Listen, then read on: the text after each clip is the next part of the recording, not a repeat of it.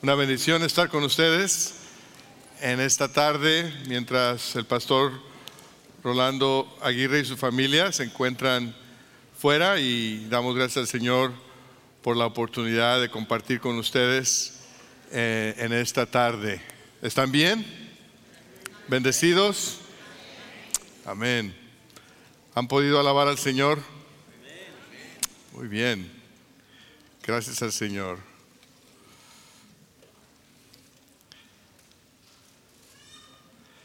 Mi esposa y yo eh, hace algún tiempo que eh, nos eh, empezamos a seguir un programa de televisión en cable que se llama Downton Abbey y después ah, más recientemente salió la película y nos emocionamos porque somos fans de Downton Abbey.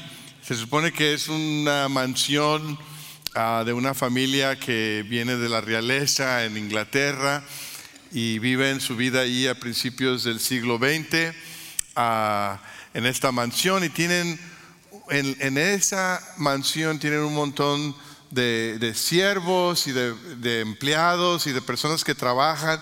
Y es como una familia extendida que está funcionando con el mismo propósito. Entonces el drama se lleva a cabo y así en un estilo muy británico y muy interesante y, llevamos el drama de una familia extendida con, en todo el sentido de la palabra en un mismo lugar, con un mismo propósito, y ese cariño y esas relaciones que se van desarrollando aún entre la familia y los empleados y los siervos de esa casa. Pues el día de hoy estamos hablando de ser uno en Él.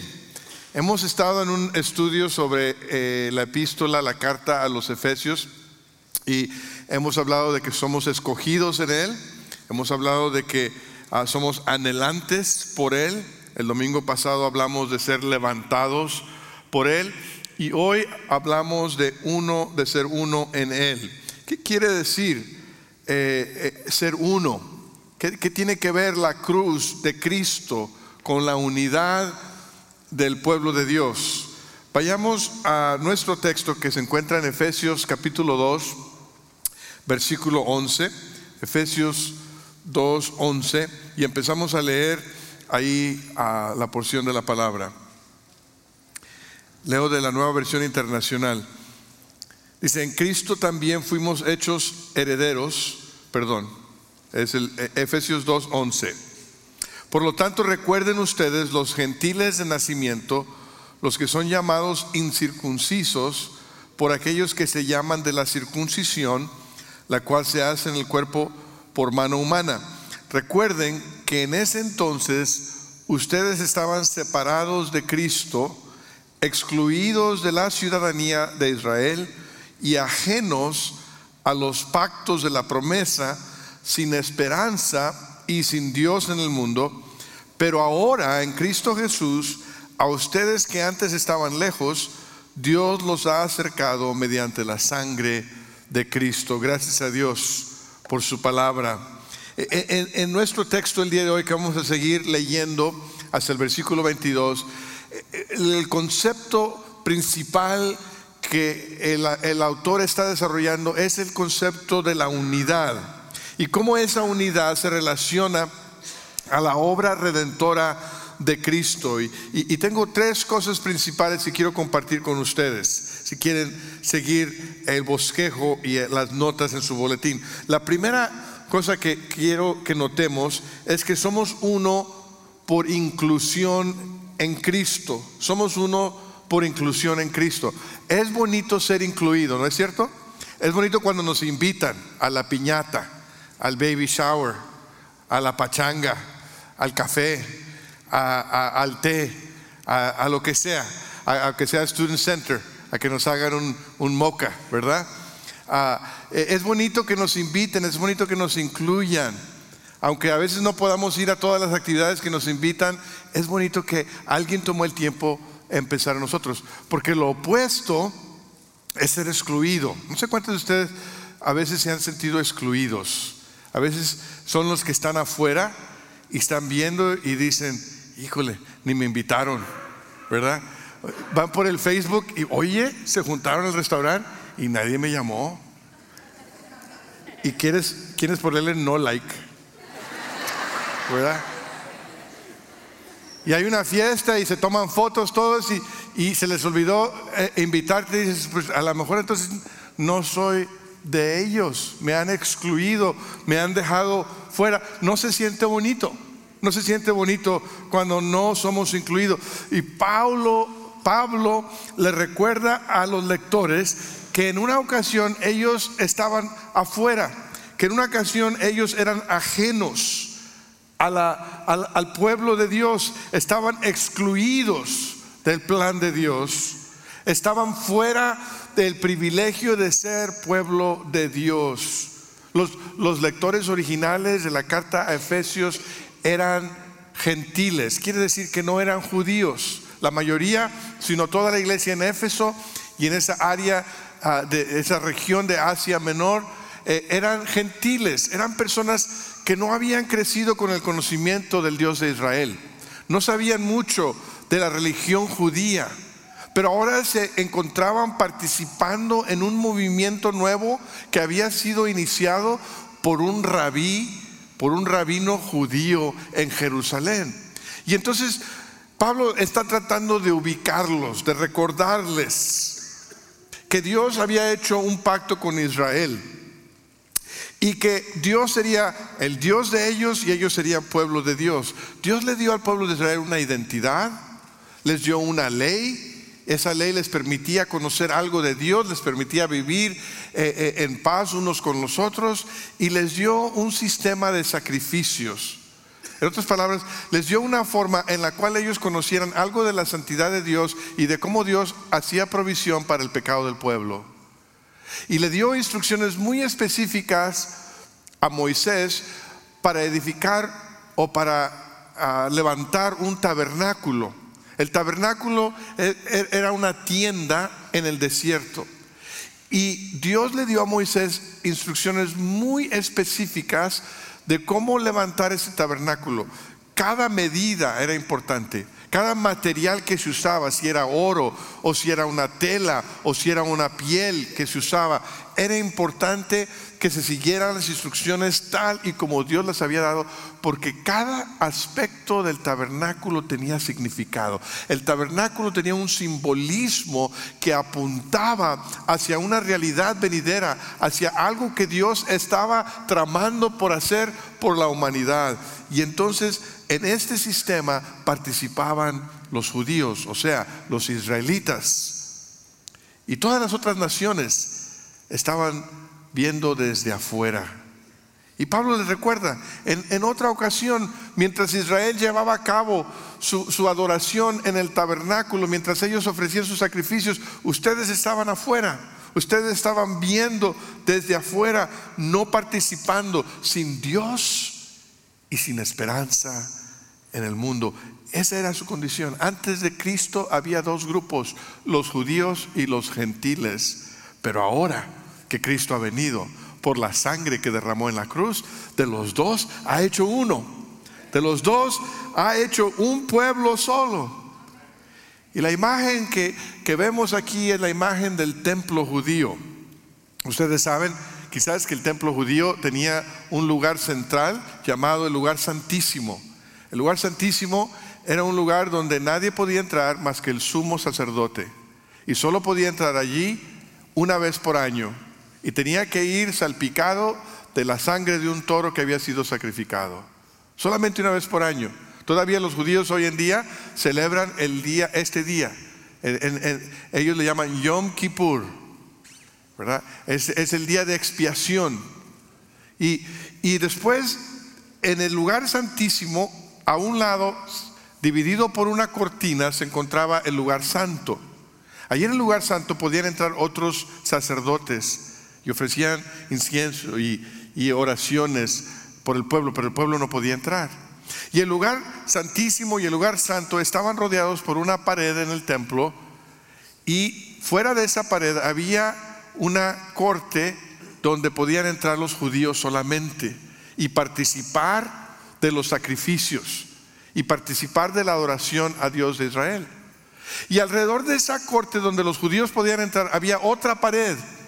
Y esa pared dividía la corte donde estaban los judíos a la corte de los gentiles. En otras palabras, cualquier persona que no fuera judía y venía al templo de Israel podía estar en el patio más grande, pero no podían entrar más allá. Estaban como cuatro niveles de distancia del lugar santísimo. Estaba el lugar santísimo, está el lugar santo, está la corte de los judíos y luego está la corte de los gentiles. Imagínate tú, y eh, eh, eh, el venir a Calvary uno de estos días y que te dijeran, no, aquí no, ni allá, ni allá, ni allá, allá sí. Allá por Mac más o menos. Desde ahí. A ver qué puedes escuchar. Así estaba la situación de los judíos en aquel entonces. Pero la muerte de Cristo, dice la Biblia aquí. ¿Se acuerdan de esa maravillosa historia en los evangelios cuando Cristo es, crucificado y cuando entrega su espíritu. ¿Se acuerdan qué sucedió? El velo del templo, el velo que dividía el lugar santísimo, ¿verdad? Fue roto de arriba abajo. Quiere decir que Dios en Cristo abrió el lugar santísimo para que todos los judíos y gentiles que ponen su fe en Cristo puedan entrar a la presencia de Dios. Y ahora ya Dios, ya nosotros no nos encontramos en la presencia de Dios en un templo, en una catedral, en un lugar santísimo. El lugar de encuentro para nosotros con Dios es Cristo. Somos uno por inclusión en Cristo.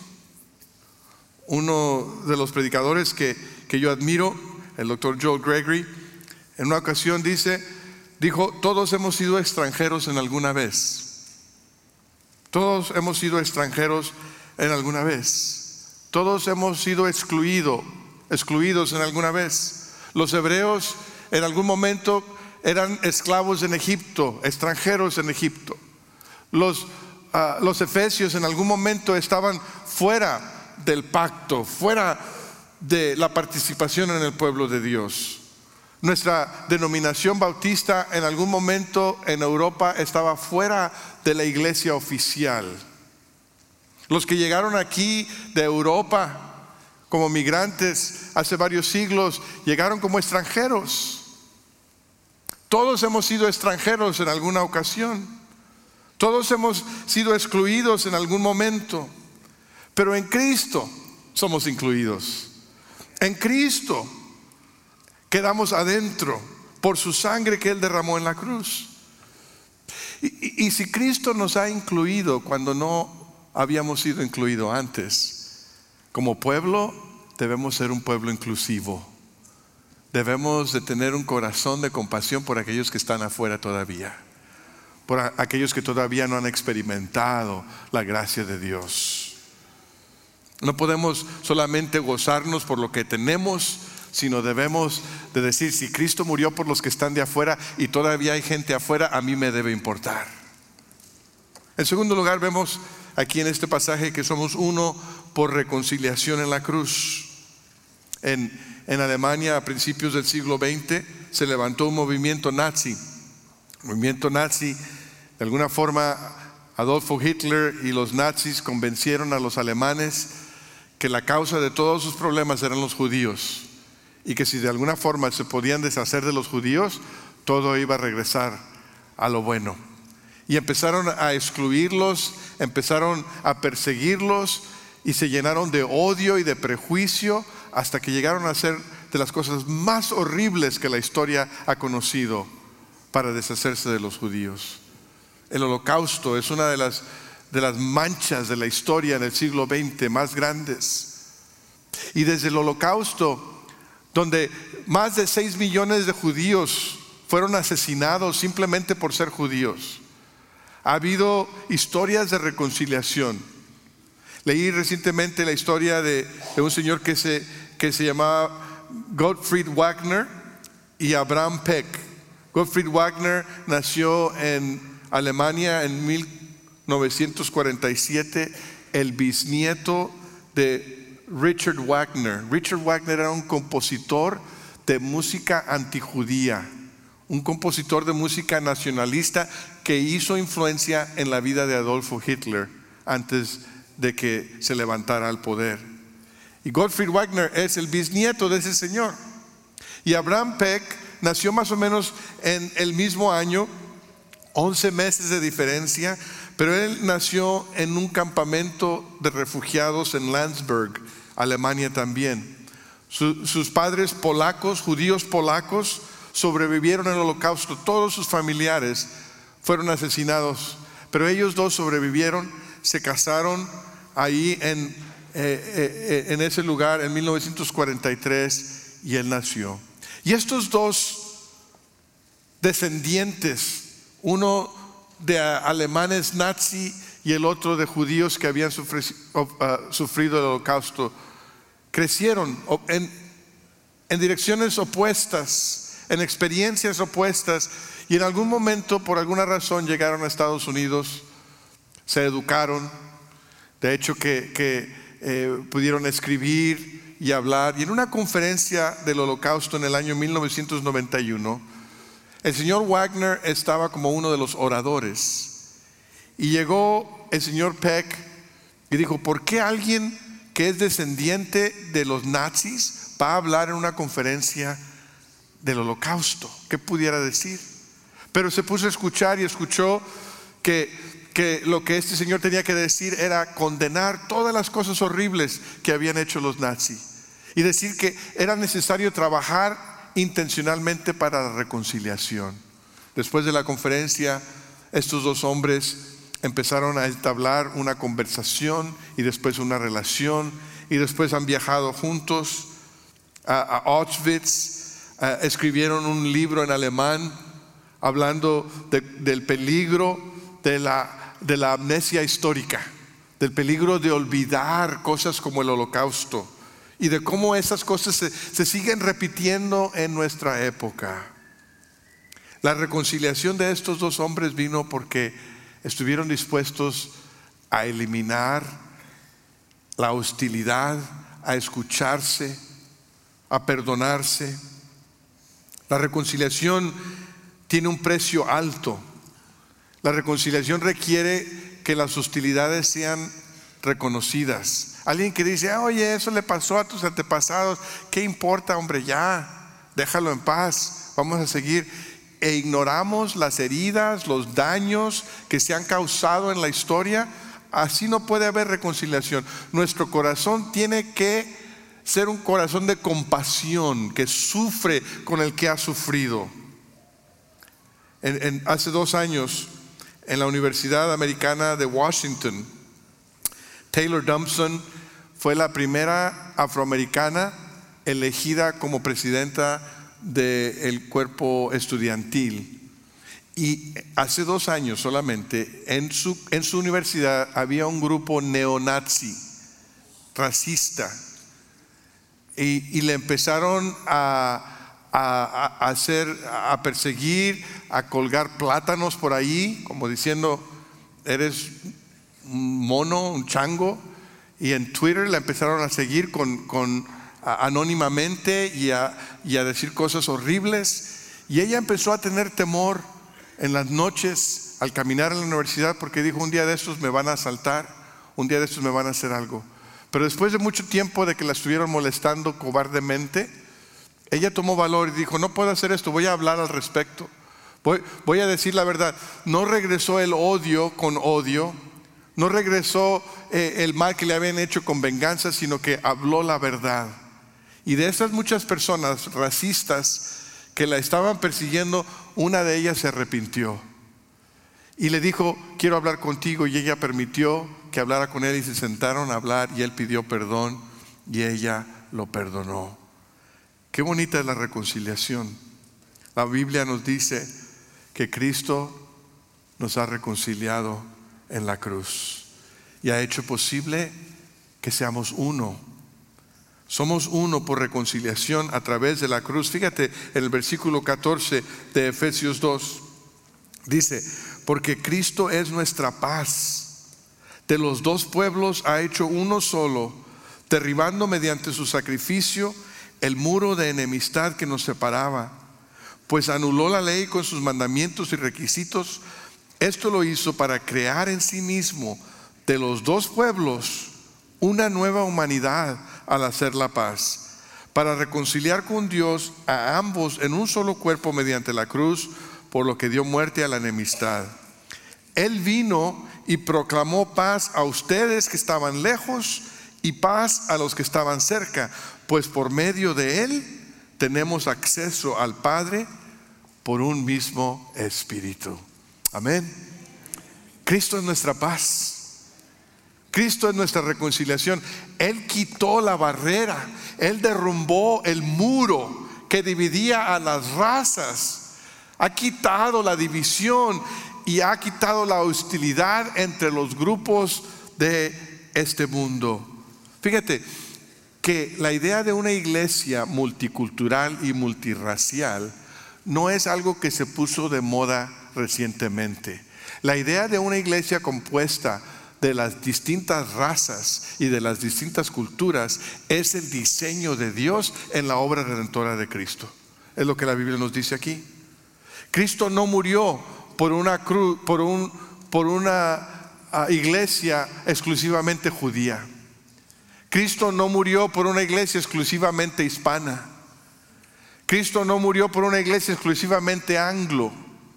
Cristo no murió por una iglesia exclusivamente africana. Cristo murió por una iglesia que, es compuesta por todas las razas y todos los pueblos y todas las tribus y todas las lenguas y todas las naciones del mundo. La cruz tiene la forma perfecta para comunicar lo que Cristo logró por nosotros. Tiene una viga vertical. Esa viga vertical nos, nos dice que en la cruz Cristo nos reconcilió con Dios. Él reconcilió a una humanidad pecaminosa como lo hemos sido tú y yo con un Dios santo. Y, lo, y donde había enemistad, donde había hostilidad, donde había división, Cristo reconcilió por su muerte en la cruz, porque Él eliminó el pecado, eliminó lo que nos, lo que nos separaba de Dios, eliminó la cortina y nos conecta con Dios. Pero la cruz también tiene una viga horizontal. La viga horizontal dice, porque estamos reconciliados con Dios, podemos estar reconciliados unos con los otros. Porque nuestras divisiones, Nuestras separaciones, nuestros prejuicios son resultado de un corazón pecaminoso. Y cuando somos reconciliados con Dios y Él toma nuestro pecado, podemos ser reconciliados unos con los otros. Podemos ir quitando esas paredes, esas cortinas, esos prejuicios que tenemos unos con los otros. El Señor llevó sobre sí mismo toda nuestra hostilidad, todos nuestros pecados en la cruz él, él, quita las divisiones y nos une con Dios y nos une uno con el otro. E, en la cruz donde, donde Cristo derrama su amor, su sangre, su vida por nosotros. ¿Cómo podemos? ¿Cómo podemos mantener el orgullo? ¿Cómo podemos mantener e, ese prejuicio delante de un, de un Dios que se ha derramado delante de nosotros? por nosotros. Y dices, pero hermano, ¿a poco no está bien tener una identidad cultural? ¿A poco no está bien dar el grito a medianoche el 16 de septiembre? Sí está bien tener esa identidad cultural, que, porque así nos hizo Dios, es, parte de, de quién somos, ¿verdad? Es bonito tener nuestra identidad, es parte de su diseño. Está bien tener, eh, valorar nuestra, eh, nuestra tradición religiosa, nuestra denominación, nuestra familia de origen. ¿Está bien valorarlo? Sí está bien valorarlo, siempre y cuando valoremos la de los demás. Lo que no está bien es sentirnos superiores. Lo que no está bien es odiar a los que son distintos a nosotros. Lo que no está bien es ser racista. Lo que no está bien es tener prejuicio con aquellos que quizás son de otra raza, de otro idioma, de otra tribu, de otro trasfondo, de otra religión. Cristo murió para deshacerse de todo eso. Cristo murió para quitar esa pared que nos divide y hacernos una nueva humanidad. Somos uno por la reconciliación en la cruz. Todos, imagínate tú, todos, todos, todos, todos los seguidores de Cristo somos uno. Es lo que la Biblia dice. Eso nos debe llevar a amarnos unos a los otros. Somos uno. Somos uno. ¿Nos amamos como uno? No nada más los de Calvary en español, no nada más los de las nueve y media o de las once, sino aún los que no vienen a Calvary, que son de Cristo, somos uno con ellos. Y en tercer lugar dice, somos uno en unión con la congregación. Lo que, lo que Dios ha logrado en Cristo es hacer un pueblo para su propósito glorioso. Terminamos el texto, versículo 19. Por lo tanto, ustedes ya no son extraños ni extranjeros, sino conciudadanos de los santos y miembros de la familia de Dios, edificados sobre el fundamento de los apóstoles y los profetas, siendo Cristo Jesús mismo la piedra angular. En él todo el edificio bien armado se va levantando para llegar a ser un templo santo en el Señor. En él también ustedes son edificados juntamente para ser morada de Dios por su espíritu. Eh, nota que en este pasaje tan breve hay cuatro imágenes que hablan de la unidad del pueblo de Dios, de lo que Dios está haciendo. Y cada una de esas imágenes es importante para que podamos apreciar quiénes somos en Cristo como pueblo de Dios. La primera de ellas es que se refiere a nosotros como una nueva humanidad en el versículo 15. Dice que el propósito de Dios era crear en sí mismo una nueva humanidad. En el pacto antiguo, en el antiguo pacto, en el Antiguo Testamento, Dios escogió una raza para llevar a cabo su propósito. A través de esa nación, a través de esa raza, ellos serían de bendición a las demás naciones de la tierra. Pero en el nuevo pacto, en el Nuevo Testamento, Dios ha formado una nueva humanidad de muchas razas. Y, Juan ve la visión de lo que Dios ha logrado en Cristo cuando ve hacia el futuro en Apocalipsis. Ve conmigo a Apocalipsis capítulo 7, versículo 9 y 10. Apocalipsis 7, 9 y 10. Juan recibe esta revelación. E, esto es en el, en el futuro, al terminar la historia redentora. Así termina Apocalipsis 7, 9. Dice, después de esto miré y apareció una multitud tomada de todas las naciones, tribus, pueblos y lenguas. Era tan grande que nadie podía contarla. Estaban de pie delante del trono y del cordero vestidos de túnicas blancas y con ramas de palma en la mano, gritaban a gran voz, la salvación viene de nuestro Dios que está sentado en el trono y del Cordero. Dios le revela a Juan, le dice, mira, por esto morí en la cruz, por esto fui a la cruz, para, para tener una multitud que representa todos los pueblos, todas las naciones, todas las tribus, todas las lenguas delante de mi trono, adorándome y alabándome por la salvación que les obtuve. Ese es el propósito, esa es la visión. Cristo vino para que todas las naciones fuesen representadas en su iglesia. Y dice también el versículo 19 aquí, que somos una nueva nación. Dice eh, ahí en la segunda parte del versículo 19 dice, sino con ciudadanos de los santos. La iglesia es una nueva nación. Israel ha tenido su función en el, en el plan de Dios, pero el plan de Dios es más grande que una sola nación. El pueblo escogido de Dios hoy en día no es Alemania, no es Italia, no es Gran Bretaña, no es Argentina, aunque algunos crean que es, no es los Estados Unidos, no es México, no es India. la nación escogida de Dios hoy es la iglesia. Nuestra bandera es la cruz. Nuestra ciudadanía es en el reino de los cielos.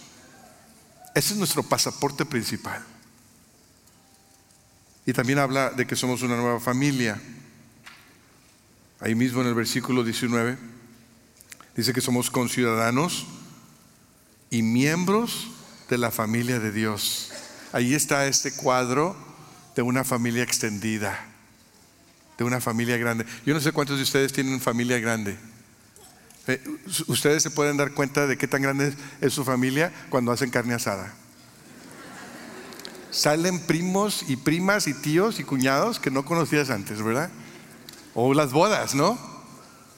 Ah, algunos tienen familias extendidas grandes. Mi, familia extendida no es muy grande, pero ah, mi esposa tiene muchos familiares en esta región y a veces dice, va a haber una reunión de los Treviño y son como 400 o 500. Y luego va a haber una reunión de los Ballí y son otros, otro montón. Familia grande, extendida. Y la Biblia dice que nosotros somos parte de una familia aún más grande, de una familia de todos los hijos de Dios. Que Dios ha creado una nueva humanidad, que Cristo es el rey de nuestra nueva nación, pero que Dios también es nuestro Padre Celestial. Y que cada persona que ha puesto su fe en Cristo es mi hermano, es mi hermana. Por eso eh, en todas partes del mundo podemos encontrarnos. Yo no sé si le ha pasado a usted, yo, yo, he estado en otros países y cuando me encuentro con otros creyentes es como si los hubiera conocido hace mucho tiempo. Porque hay una unión espiritual entre hermanos y hermanas, porque tenemos el mismo Padre. Y en cuarto lugar, nos dice que somos un nuevo templo. El, templo de Jerusalén había sido edificado con, con grandes piedras, pero en el año 70 después de Cristo el ejército romano entró y lo destruyó. Y desde el año 70 hasta hoy en día no ha habido un templo judío en Jerusalén. Pero la Biblia nos dice aquí que Dios sí ha edificado un nuevo templo. Pero no es un templo de piedras, es un templo espiritual. La piedra angular es Cristo Jesús. Y el fundamento es el fundamento de los profetas y los apóstoles, o sea, la revelación de Dios en su palabra hacia nosotros. Y que las piedras que componen este templo espiritual somos tú y yo. Somos piedras vivientes algunos parecen más picapiedras, pero nosotros somos piedras vivientes. Y Dios nos está formando y nos está forjando para que vayamos siendo edificados en un templo espiritual. Algunos de ustedes todavía no han cuadrado bien, pero no te preocupes, Dios todavía está trabajando en ti. Estamos bajo construcción, ¿verdad? Tiene que haber señales por ahí, así como hay aquí en la plaza, que hay una, hay una cerca y, vamos viendo cómo va el connecting point poco a poquito, pero todavía no está terminado. Nosotros somos un templo espiritual que todavía no está terminado. Por eso no puedes ir a ningún lugar. Algunos van buscando la iglesia perfecta. Good luck. No la vas a encontrar. Y si la encuentras, cuando llegues tú ya no va a ser perfecta. Hello. Todavía estamos siendo edificados. Dios nos está limando para que podamos ir quedando en unión con el resto del templo espiritual. Y el cemento que nos une, como piedras vivas, el cemento que nos une es Cristo. Por eso dice el versículo 22 y lo leo una vez más. En Él, en Cristo, también ustedes son edificados juntamente para ser morada de Dios por su Espíritu. ¿Sabes que Dios no, no mora en catedrales o en templos edificados con manos humanas? Dios no mora en edificios de iglesia. Dios mora en el cuerpo de Cristo, en la iglesia que somos almas, somos redimidos, somos creyentes, somos piedras vivas. Ahí es donde Dios escoge morar. La Biblia nos dice hoy que el propósito de Dios es hacer una nueva humanidad, una nueva nación, una nueva familia, un nuevo templo que es espiritual. Y si ese es el propósito de Dios, si esa es la razón por la cual Cristo murió en la cruz, entonces nuestro honor más grande debe ser pertenecer a la iglesia. Nuestro privilegio más grande debe ser que pertenecemos al pueblo de Dios. Nuestro propósito como pueblo debe ser el mismo propósito de Dios. Edificar un templo espiritual donde el Espíritu Santo more, sea alabado, donde haya poder para transformar. Ese debe ser nuestro llamado. Me temo que hoy en día algunos han perdido de vista este concepto, que algunos se han distraído de lo que es el Evangelio bíblico. Hay por ahí, y quizás no les toque a ustedes, pero yo creo que es importante mencionarlo de cualquier forma, hay por ahí aquellos que están queriendo eh, promover un nacionalismo cristiano. Y lo, y lo que quieren decir con esto es esto, que creen que la forma de establecer el cristianismo es por la influencia política. Es poniendo los jueces y los gobernantes y las leyes cristianas que hagan que Estados Unidos o cualquier otro país sea un país cristiano. Esa es la filosofía, esa es la tendencia, pero yo no lo veo en la Biblia. Yo no veo en la Biblia ningún lugar donde dice que Cristo murió para hacer que los Estados Unidos sea una nación cristiana, cuando menos no de una forma política. Yo no veo ningún lugar en la Biblia donde dice que Cristo fue a la cruz para que México sea una nación cristiana, o Puerto Rico, o Venezuela. Cristo fue a la cruz para morir por su iglesia, que está hecha de todos los creyentes de todos los tiempos, en todos los lugares. Cuando Cristo vino a la tierra, pasó tres años educando a sus discípulos de cómo funciona el reino de Dios, porque ellos tenían otro concepto de lo que el reino de Dios era. Y una y otra vez, parábola tras parábola, enseñanza tras enseñanza, Cristo les dice, el reino de Dios opera de una forma distinta de lo que ustedes creen. Y en ninguna ocasión Cristo le dijo a los doce, lo que deben hacer es usar su influencia política para cambiar o para establecer el reino de Dios. Nunca les dijo, tomen armas y quiten al emperador romano y establezcan ahora sí un gobierno cristiano. Cristo nunca dijo eso. Dijo, mi reino no es de este mundo. Y por los primeros 300 años de la iglesia, la iglesia fue perseguida, pero es cuando experimentó su mayor crecimiento. Fue un crecimiento explosivo por todo el mundo conocido y no tenían la ayuda de ningún gobierno, al contrario, lo único que tenían era el poder del Espíritu Santo.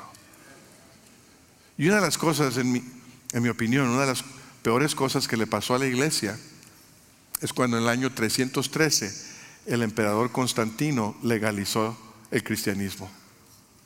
Porque el momento que el cristianismo fue legalizado y recibió el estatus y todo eso, los templos paganos se volvieron en catedrales supuestamente cristianas. Y en lugar de que la iglesia se, compusiera por creyentes que se reunían en las casas para, para partir el pan y, para aprender de, de, unos de los otros, se volvió en una religión de ritos y de profesionales corrupta porque ahora los gobernantes querían tener control de la iglesia y la iglesia quería el poder del gobierno. Y por siglos la iglesia se fue corrompiendo. Cuando llega, cuando llega la reforma protestante, algunos pensaron que lo que tenían que hacer en sus países era eliminar al gobierno católico romano y reemplazarlo con un gobierno protestante. Y la misma corrupción se dio y la misma persecución siguió. Pero había algunos grupos que sabían, recordaban que el reino de Dios no se establece con reyes, no se establece con jueces, no se establece con constituciones, el reino de Dios se establece con el Espíritu de Dios, con la oración, con el evangelismo, con la compasión, con el servicio, con el discipulado, con el ministerio. Esos grupos que reconocieron eso eran los anabautistas, los menonistas, menonitas, los cuáqueros, los bautistas, los puritanos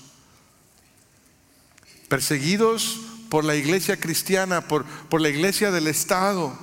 Y un día se les ocurrió, ¿y por qué no vamos, por qué no cruzamos el océano a un nuevo continente que se llama América? Y ahí establecemos una nueva nación, no una nación católico romana, no una nación protestante, no una nación de acuerdo a nuestra denominación, sino una nación libre donde las iglesias tengan la libertad para practicar su fe de acuerdo a su conciencia.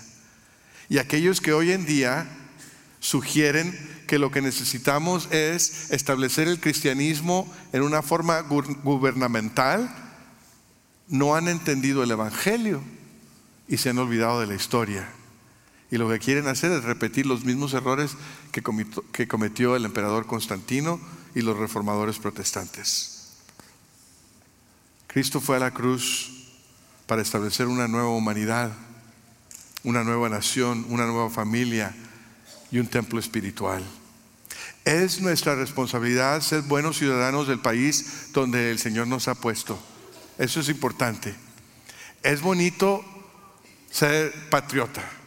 Cualquiera que sea tu bandera, está bien si la tienes allí como calcomanía en tu carro. Es bonito todo eso. Eh, no, está, no está fuera de serie, pero el privilegio más alto que nosotros tenemos es al reino de Dios.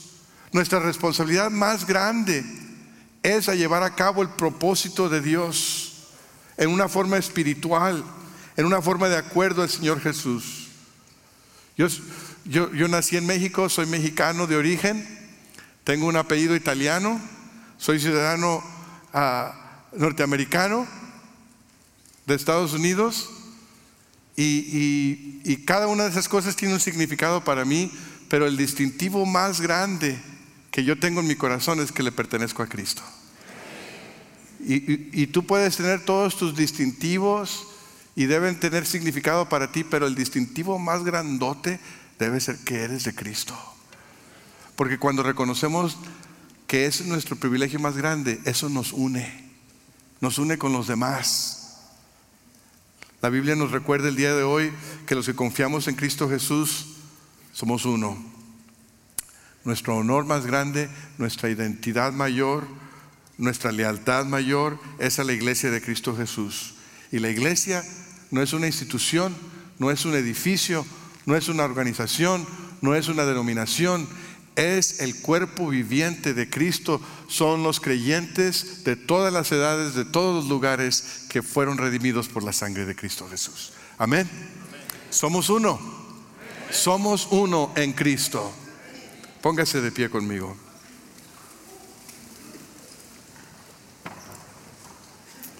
Inclina tu rostro y considera qué es lo que el Señor quiere hacer en tu vida. ¿Cómo es que el Señor te ha hablado en esta tarde? La Biblia nos recuerda que Cristo murió para hacernos uno en Él. ¿Qué significa eso para ti hoy?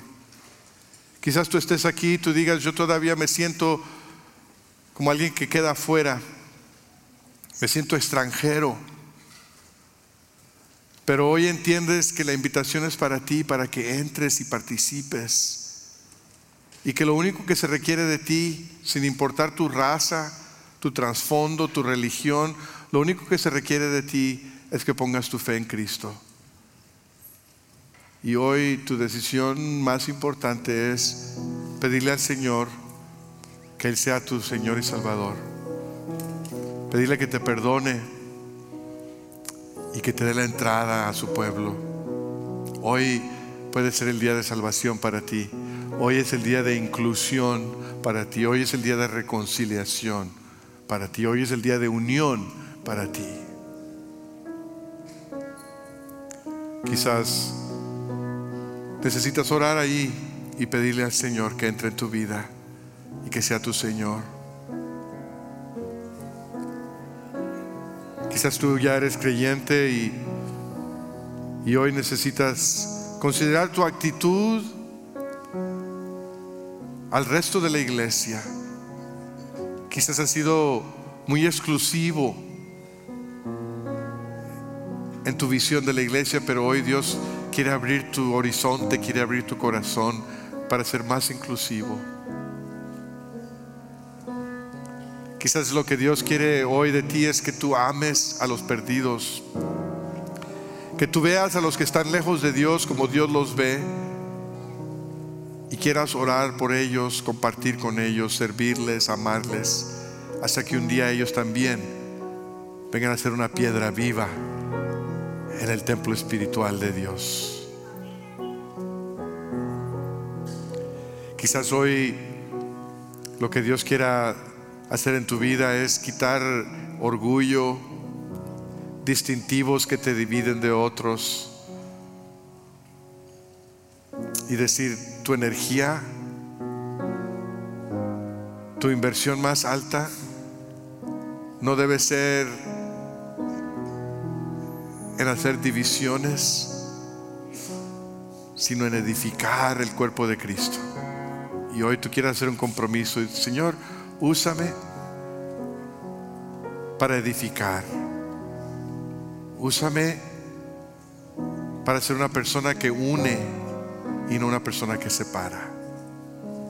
Que mi propósito sea tu propósito, unir en ti a todos los pueblos, a todas las razas, a todas las tribus, a todos los que tú viniste a rescatar.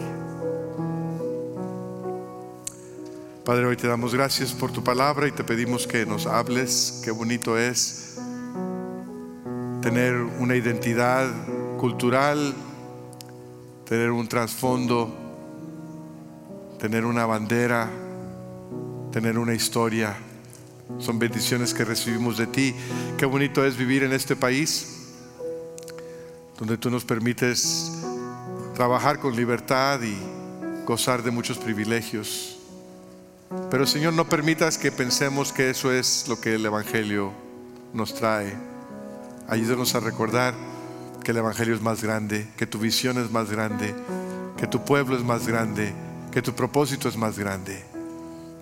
Y ayúdanos a ser parte de ello. En Cristo Jesús. Te invito a que respondas en, en canto, en oración. Puedes venir al frente y ponerte de rodillas y hacer tu compromiso con el Señor. Ese es tiempo para responder a la palabra de Dios.